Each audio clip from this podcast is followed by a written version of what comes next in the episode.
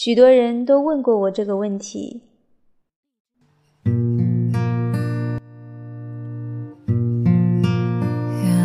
谅把你带走的雨天，在突然醒来的黑夜，发现我终于没有再流泪。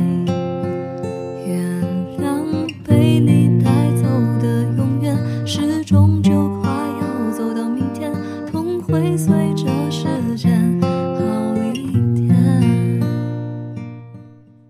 许多人都问过我这个问题：背叛过我的恋人，现在回来我身边跟我一起，但我心里始终没法原谅他。我应该原谅他吗？你可以不原谅一个人，从此跟他再没有任何关系。可是为什么要继续跟他一起，心里却不原谅他呢？那是折磨自己，也是折磨对方。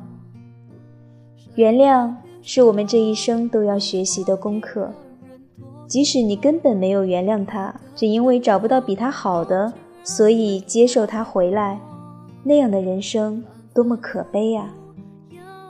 爱是你深爱一个人，你只能够学习去原谅，不是为他所做的事情找借口，也不是把责任推到第三者身上。原谅就是原谅，他伤害过你，但你还是爱他，你也知道他终究是爱你的，那么。要原谅他几次呢？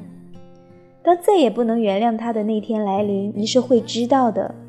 当你再也不想跟他一起，再也不爱他，连他的脸都不想再看到的时候，也就不需要原谅了。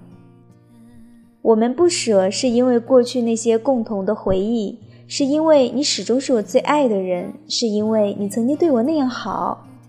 但是，恩情会有用完的一天，爱情。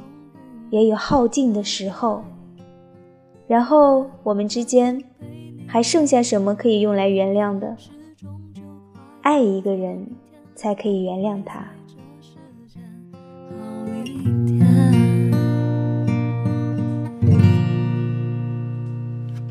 那些日子你会不会舍不得？思念知道吗？爱一个人的时候，才可以原谅他。不爱了，也就谈不上原谅了，更谈不上恨。那么多，谁都别说，让我一个人躲一躲。你的承诺。